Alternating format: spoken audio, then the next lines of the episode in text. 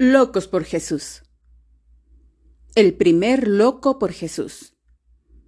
Esteban, Jerusalén, Israel. Año 34 después de Cristo. El joven acusado continuaba predicando en la sala del tribunal. Los jueces se movían nerviosamente mientras el joven hacía un recuento de su herencia religiosa y de sus antepasados. ¿Qué tenían Abraham y Moisés que ver con Jesús? Otro hombre joven que se encontraba entre la multitud, aproximadamente de la misma edad que el acusado, parecía no estar prestando atención. En su mente ya había tomado una decisión sobre este seguidor de Jesús. La multitud de líderes judíos, sin embargo, se agitaba cada vez más ante cada palabra que procedía de los labios del joven.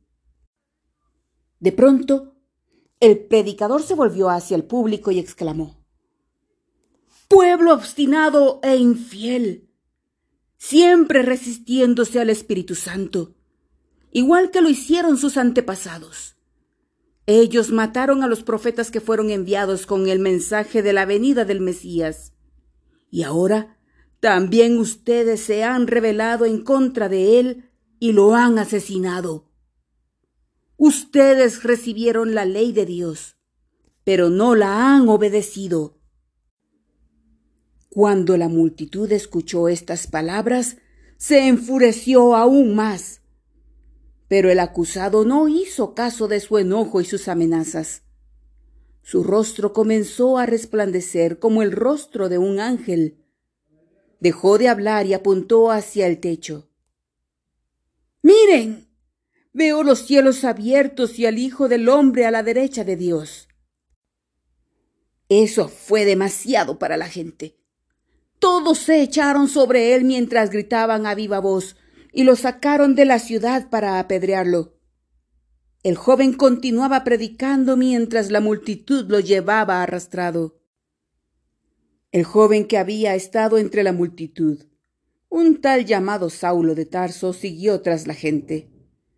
Se detuvo a corta distancia del acusado con la vista fija en el cielo, mientras la multitud seguía creciendo. Los gritos que procedían de la multitud iban en aumento. Un hombre le entregó a Saulo su túnica y luego se detuvo para recoger una piedra como si estuviera esperando una señal de parte de Saulo.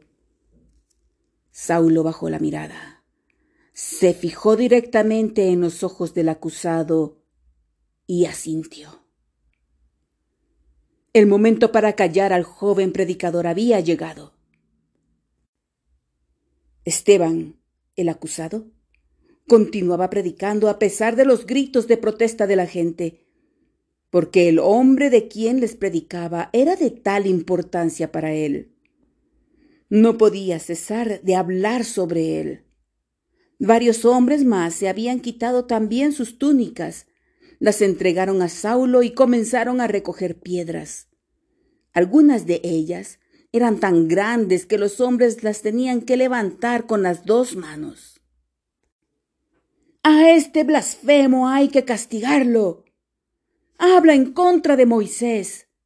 Ya no queremos escuchar nada más sobre tu Jesús. Una piedra voló por encima de la cabeza de Esteban. Dejó de predicar solo por el tiempo que le tomó esquivar la piedra.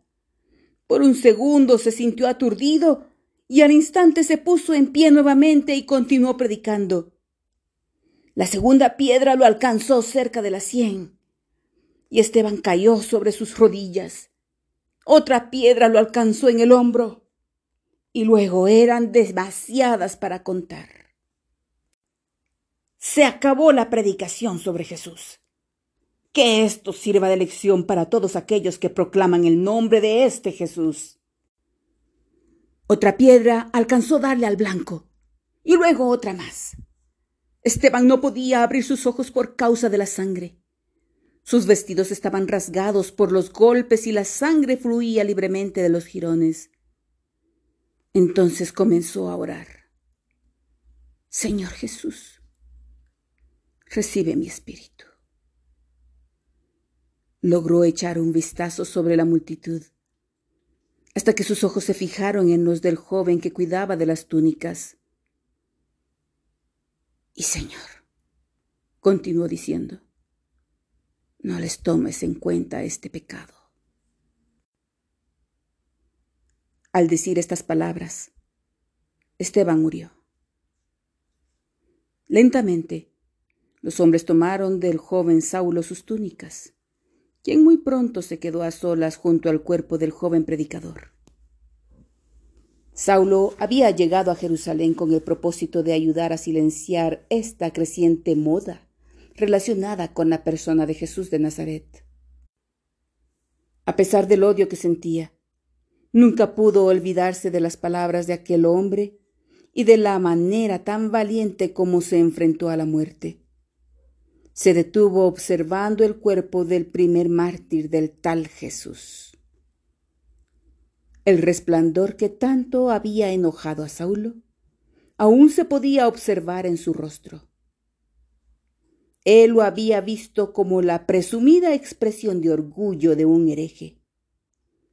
Pero, ¿habría algo más detrás de todo esto?